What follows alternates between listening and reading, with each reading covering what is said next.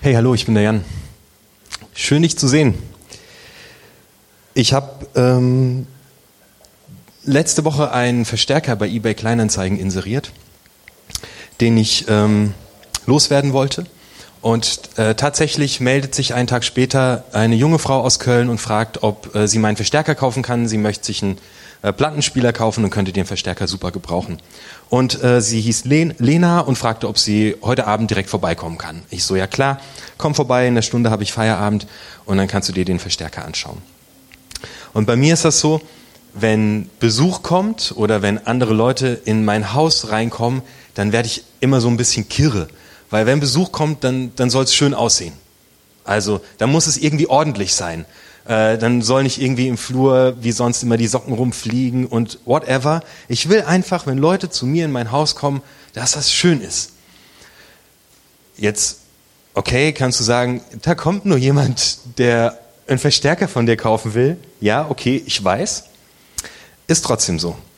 Es kam also nur jemand, der einfach nur einen Verstärker kaufen will und mein Problem ist, äh, wir wohnen in, einer nicht, in einem nicht fertig sanierten Haus. Also der Flur, da gibt's keine Tapete, das sieht alles, wenn du bei uns reinkommst, ich denke nur so, ey, es sieht so schlimm aus. Auf jeden Fall noch eine halbe Stunde Zeit, bis die junge Dame aus Köln kommt und ich denke so, oh scheiße, ey, es sieht so schlimm bei uns aus, oh, was werden die Leute denken, die zu uns kommen, die denken, wir sind voll die Assis. So. Auf jeden Fall, es klingelt an der Tür, ich total angespannt, es kommt nur jemand, der einen Verstärker kaufen will. Ich total angespannt, mach die Tür auf. Äh, die Lena kommt rein, macht, reißt die Augen weit auf, guckt in meinen Flur rein und sagt, boah, sieht das bei euch geil aus. Habt ihr ein schönes Haus? Ich guck die an, als kommt die vom Mars. Sag so, äh, ja, komm rein, fang an, mich zu entschuldigen. Ja, hier ist noch keine Farbe an den Wänden und die Treppe ist noch nicht abgeschliffen und da sieht's auch noch total kacke aus, ist alles Baustelle und so. Ja, geh mal hier lang geht sie in mein Wohnzimmer und sagt, boah, das wird ja richtig geil. Ich laufe mit ihr zusammen zum Verstärker, verkaufe ihn ihr wesentlich günstiger, als ich das eigentlich tun wollte. Und verabschiede sie und sie geht. Ich gehe auf die Terrasse und denke mir, gerade eben ist mir Gott begegnet. Da muss eine 25-jährige Frau in ihren abgelatschten Vans aus Köln hierher fahren, um sich meinen Verstärker zu kaufen, damit Gott mir sagen kann, dass mein Leben schön ist. Und ich fand es so faszinierend, den Gedanken, gerade eben hat Gott in meinem Flur gestanden. Und er hat dir die Augen aufgemacht und hat dir gesagt, hey Jan, schau mal auf das Gute, was passiert. Schau dir mal das Schöne an. Schau dir mal alles an, womit ich dich beschenkt habe. Und Gott kam in Vans in meinen Flur und ging wieder und mir ging's gut. Gott ist großartig. Was der alles kann. Meistens sehen wir es gar nicht. Ich starte heute in die Serie ähm, Josef vom Träumer zum Macher. Die gehört zu der ganz großen Serie Roadtrip mit Gott. Und die Sarah hat sich gerade schon versprochen, äh, als sie vom Jakob sprach. Und das ist auch echt eine sehr komplizierte Sache. Ich will dir gerade ganz kurz erzählen, so einen Überblick geben über den Ort, an dem der Josef lebte und wer seine Väter waren, wer nach ihm kam. Dann schauen wir uns den Josef als Mensch an. Wie war der eigentlich so drauf? Und dann schauen wir mal an, ob in dieser Geschichte im Verborgenen irgendwo Gott handelt. Also Josef hat elf Brüder und sein Vater heißt Jakob. Ähm, wo fange ich an? Es ist kompliziert. Wenn ich mit meiner Frau äh, Serien schaue, dann frage ich ständig, ist das jetzt äh, der, der Bruder von dem? Hatte der was mit dem? Ist das der Vater? Und sie sagt nur, pst, pst. Und dann wird die super genervt. Äh, und so geht's einem mit diesen ganzen Geschichten. Ich fange mal vorne an. Also es gibt den Abraham. Abraham kennst du vielleicht. Abraham hat eine Frau, die heißt Sarah. Ähm, und die beiden bekommen äh, zwei Kinder. Wenn ich mich jetzt vertue, dann helft mir bitte. Also eins äh, der beiden Kinder heißt Isaak und eins heißt Ismael. Und die Story in der Bibel geht mit dem Isaak weiter. Da gibt's diese große Geschichte, wo äh, Abraham hört, er solle sein einziges Kind opfern und dann geht es am Ende doch gut aus, weil Gott sagt, hey, ähm, ich bin kein Gott, der so ein Opfer verlangt. Und die Story geht weiter und Isaak bekommt ähm, zwei Söhne, und zwar den Jakob und den Esau. Jakob und Esau. Und äh, Jakob wiederum bekommt zwölf Söhne, und zwar, die Namen kenne ich jetzt nicht alle, zwölf Stück, der vorletzte ist der Josef. Und wir befinden uns jetzt in dieser Geschichte mit Josef. Wenn du die Geschichte von Isaak dir reinziehen willst, dann gehst du auf unseren Podcast, die heißt, die Serie hieß Are You Ready to Rumble? Wenn du dir die Geschichte von Abraham anhören willst, die Serie heißt Neuland einnehmen und die Geschichte, die nach Josef kommt, der nach Ägypten verschleppt wird, ist die Geschichte von Mose, der aus Ägypten wieder rauszieht. Und die Serie heißt auch Roadtrip mit Gott und die kannst du auch nachhören. Und wir schließen jetzt eine Lücke, weil wir sind voll die Strebergemeinde und haben bald das komplette Alte Testament einmal durchgepredigt. Also, äh, du kannst dir tatsächlich ähm, jetzt fast alles, äh, fast die ganze Story nachhören. Okay, Jakob. Ich setze das Ganze unter die Überschrift Gottes Fabel für unausstehliche Typen wie dich und mich. Josef ist ein Jugendlicher von 17 Jahren. Ähm, mit 17 sah mein Leben so aus. Ich habe einen Nietengürtel angehabt und das war mein Lieblingst-T-Shirt.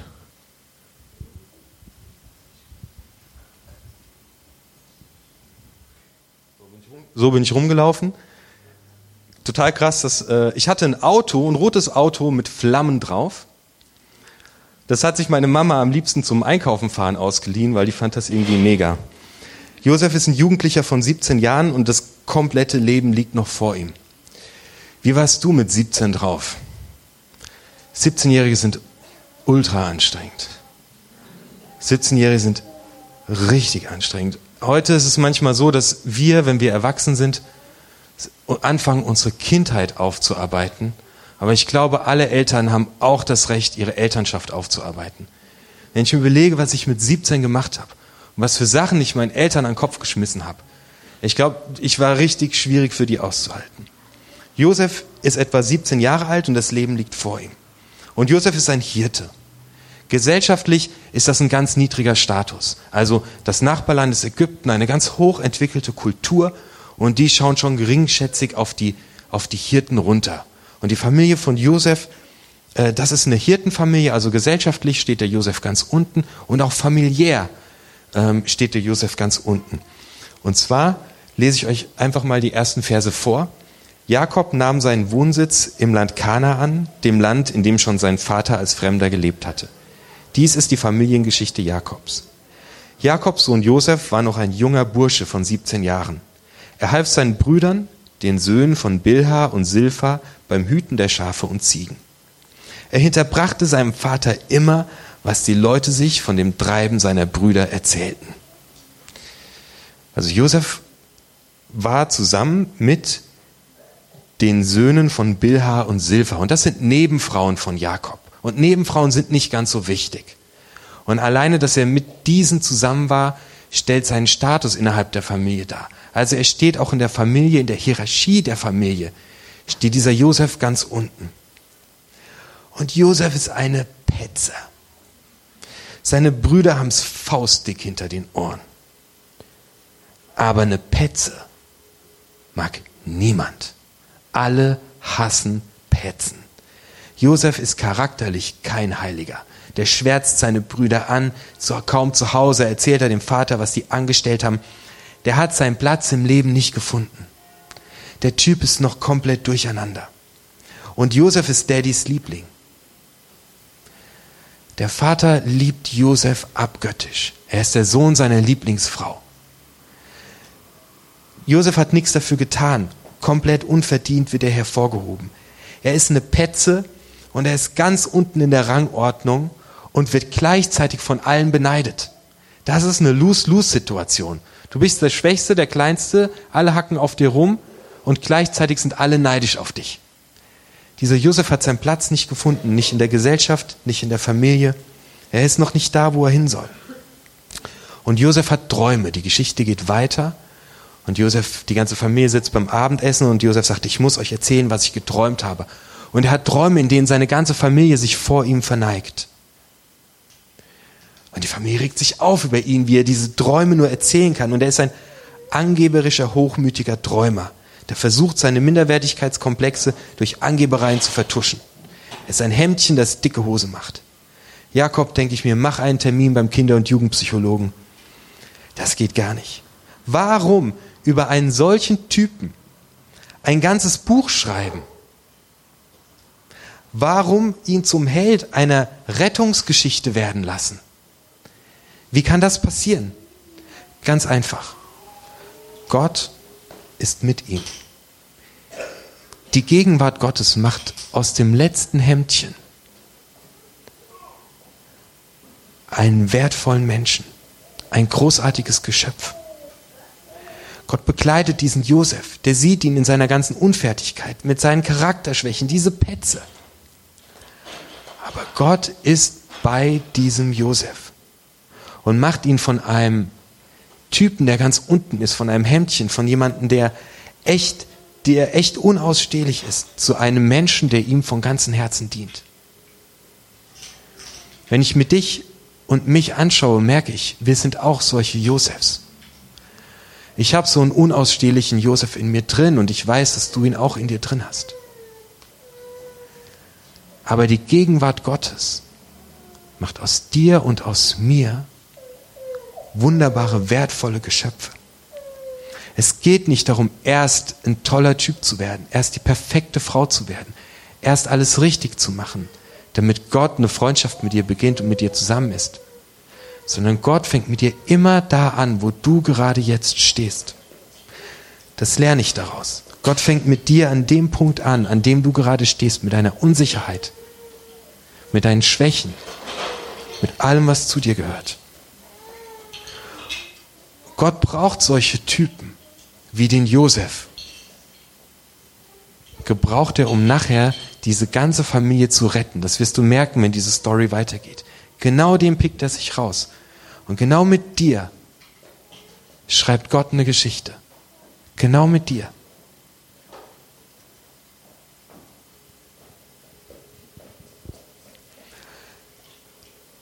Auffällig ist eigentlich bei der ganzen Geschichte, dass die komplett ohne Gott auskommt.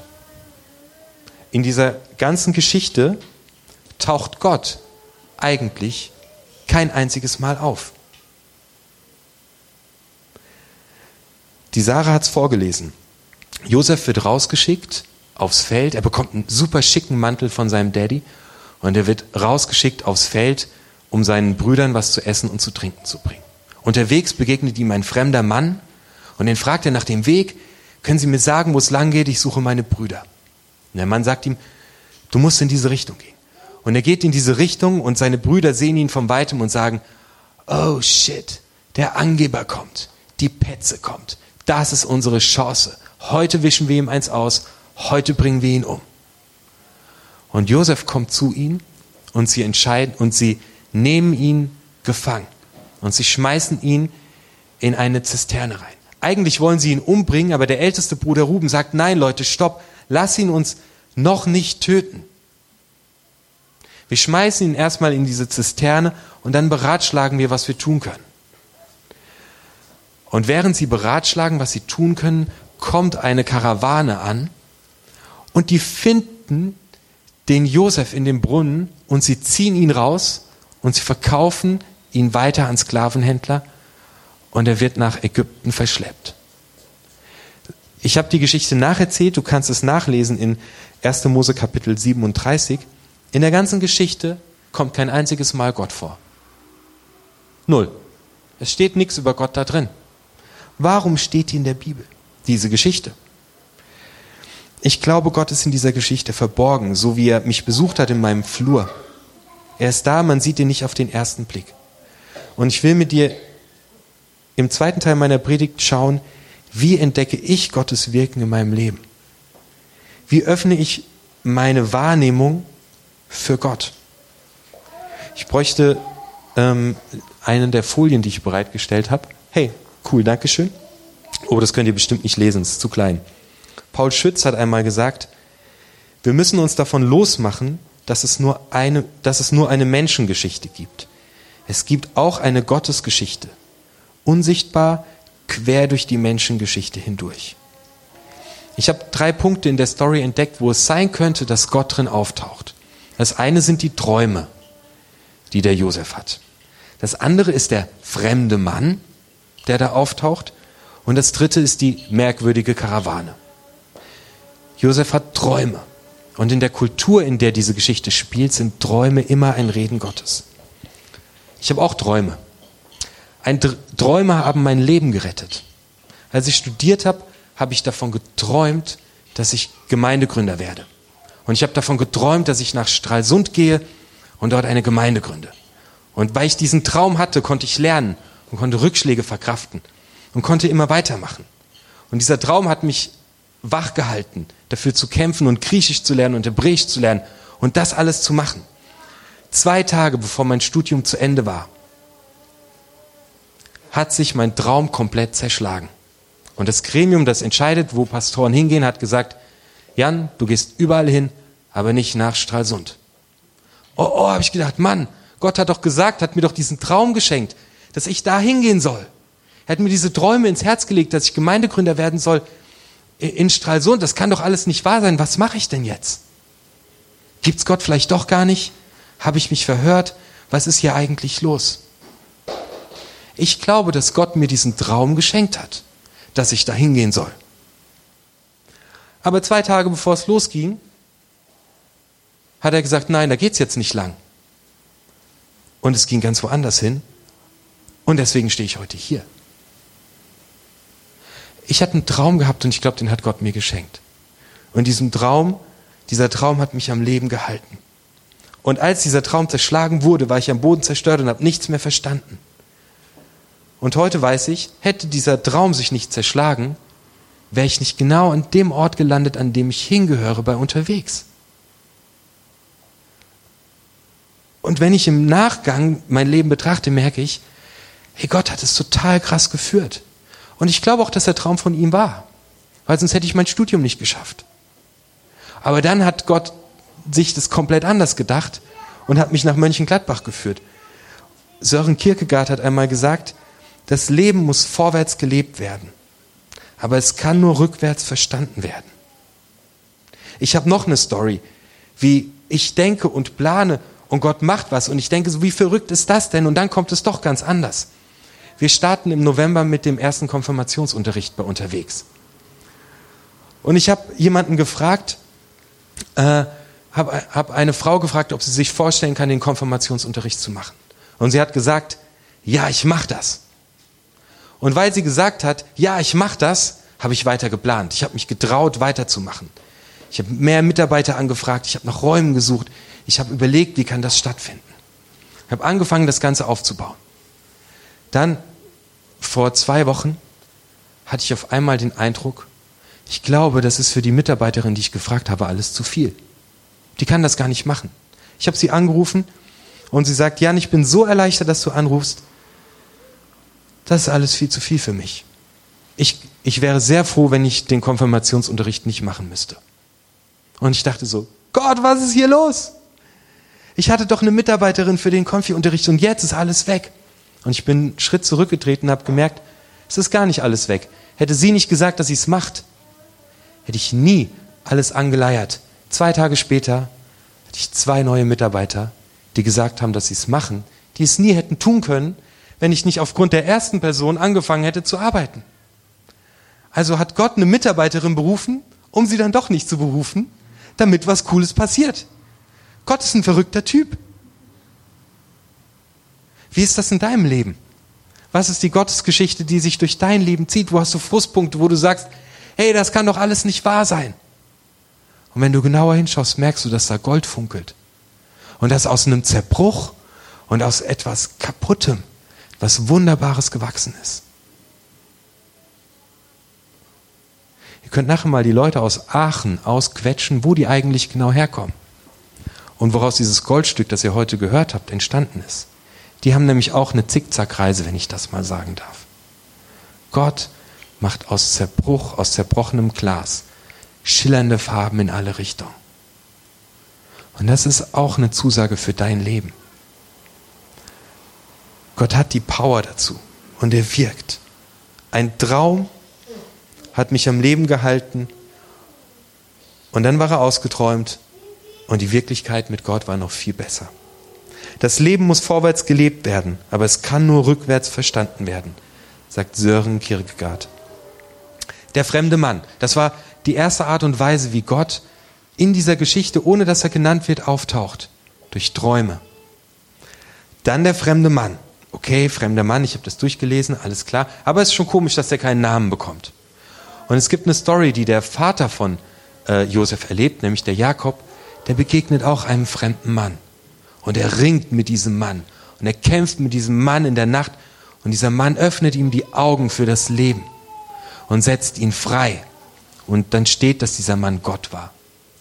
Und da steht genau so auch ein fremder Mann. Also könnte sein, dass es da einen Zusammenhang gibt.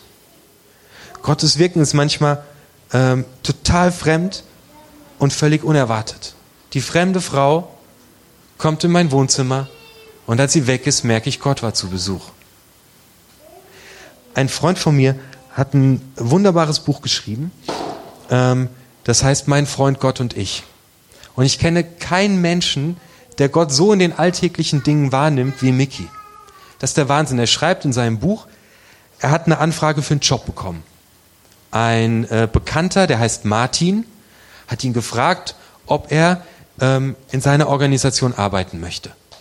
Martin wäre dann sein Chef und er würde ähm, als Sozialarbeiter unter Martin arbeiten. Und er hat diese Jobanfrage von Martin, seinem Bekannten, bekommen und er wusste nicht, was er machen soll. Und Mickey schreibt, dass er äh, spazieren ging und nachdachte, soll ich den Job annehmen oder soll ich diesen Job äh, nicht annehmen? Und er, kommt an seinem Ziel an und läuft wieder zurück und er bleibt vor einem Stromzählerkasten, so einem grauen Ding stehen. Und in der Zwischenzeit, äh, während er äh, seinen Spaziergang weitergemacht hat und zurückkam, war da ein Sprayer und hat auf diesen Stromkasten drauf gesprüht, St. Martin Rules. Und er guckt sich diesen Stromkasten an, St. Martin Rules. Und er sagt so, Gott, ey, ich beschäftige mich gerade mit der Frage, ob der Martin mein Chef werden soll. Danke für die Antwort. Und er hat zugesagt. Er schreibt ein ganzes Buch davon. Wenn, wenn Mickey, mein Freund, durch den Wald läuft und der Wind bläst durch die Blätter, dann hört er nicht, wie der Wind durch die Blätter bläst. Dann hört er, dass Gott was in sein Ohr flüstert du kannst dieses Buch von mir ausleihen, das wirst du verschlingen, das ist richtig cool. Äh, das kannst du später mitnehmen. meine Frage an dich ist, siehst du morgens die Sonne aufgehen? Oder siehst du, dass Gott gerade dabei ist, für dich einen neuen Tag zu machen? Gott begegnet uns wie dieser fremde Mann auf total äh, wundersame, manchmal befremdliche Art und Weise mitten in unserem Alltag. Vielleicht achtest du die Woche mal drauf wo er dir auf einmal begegnet und bisher war es für dich ein Mensch, der einfach freundlich Hallo sagte. Vielleicht lächelt dich diese Woche Gott an. Check das mal, achte drauf. Äh, lies das Buch von Mickey Wiese. Äh, Mickey ist äh, großartig darin, mitten im Alltag Gott zu entdecken. St. Martin Rules. Der fremde Mann. In Träumen begegnet uns Gott. Auf einmal in fremden Menschen, in ganz ungewohnten Situationen. Und das dritte ist, was ich denke, was sein könnte, ist die, das ist auch der letzte Punkt, ist die merkwürdige Karawane. Das Leben ist eine Reise. Klimbim und bunt. Und da ist jede Menge los. Das sind Kinder dabei, das sind Erwachsene dabei, das sind Tiere dabei. Das ist eine riesengroße Reise und eine riesengroße Karawane. Und diese Karawane kommt und nimmt den Josef jetzt mit auf eine Reise. Nach Ägypten in ein Land, das ihm fremd ist und in dem er großartige Dinge erleben wird. Und ich glaube, dass Gott diese Karawane geschickt hat, dass die den Josef mitnimmt. Und meine, mein Do-it-yourself für dich diese Woche ist auf deiner Reise, in dieser Karawane, in deinem Leben. Mach mal Folgendes. Schreibe deine Gottesgeschichte. Schau dir mal dein Leben an, wie das bis jetzt gelaufen ist. Was du alles erlebt hast. Nimm dir eine ruhige Minute und schreib sie mal aus der Perspektive Gottes auf. Schreib mal auf, was in deinem Leben rauskommt, wenn du es mit der Brille anschaust, wie Gott in deinem Leben was gemacht hat. Im Rückblick. Dinge, wo du in der Situation sagtest, oh Gott, das kann doch wohl nicht wahr sein. Schau dir mal dein Leben an und schreib es als Geschichte mit Gott auf. Was ist passiert? Wo hat Gott einen Wendepunkt mit dir gemacht? Wo hat er aus Scheiße Gold gemacht?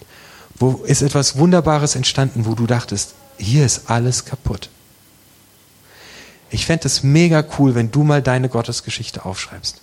Und wenn du mir die schickst, dann kannst du die nächste Woche allen erzählen, die hier sind. Erzähl mal deine Gottesgeschichte. Wenn Menschen dich fragen bei der Arbeit, woran glaubst du eigentlich? Dann hast du eine Geschichte zu erzählen. Was ist dein Blick auf die Wirklichkeit? Siehst du einfach nur die Sonne aufgehen oder lässt Gott sie aufgehen? Kauft einfach nur jemand deinen Verstärker oder steht Gott in Vans in deinem Flur? Was sind deine Träume, die Gott dir schenkt? Ich lade dich ein, mit mir zusammen die nächsten Wochen auf diese Spurensuche zu gehen, wie Gott im Leben von uns Menschen wirkt und wie er uns gebraucht. Genau. Und jetzt freue ich mich mega, dass wir noch ein paar Songs mit dem Chor singen. Und ich bitte den Chor mal nach vorne und euch alle anderen bitte ich aufzustehen, euch mal durchzuschütteln, dass ihr kräftig mitsingen könnt. Ähm genau, kommt mal nach vorne.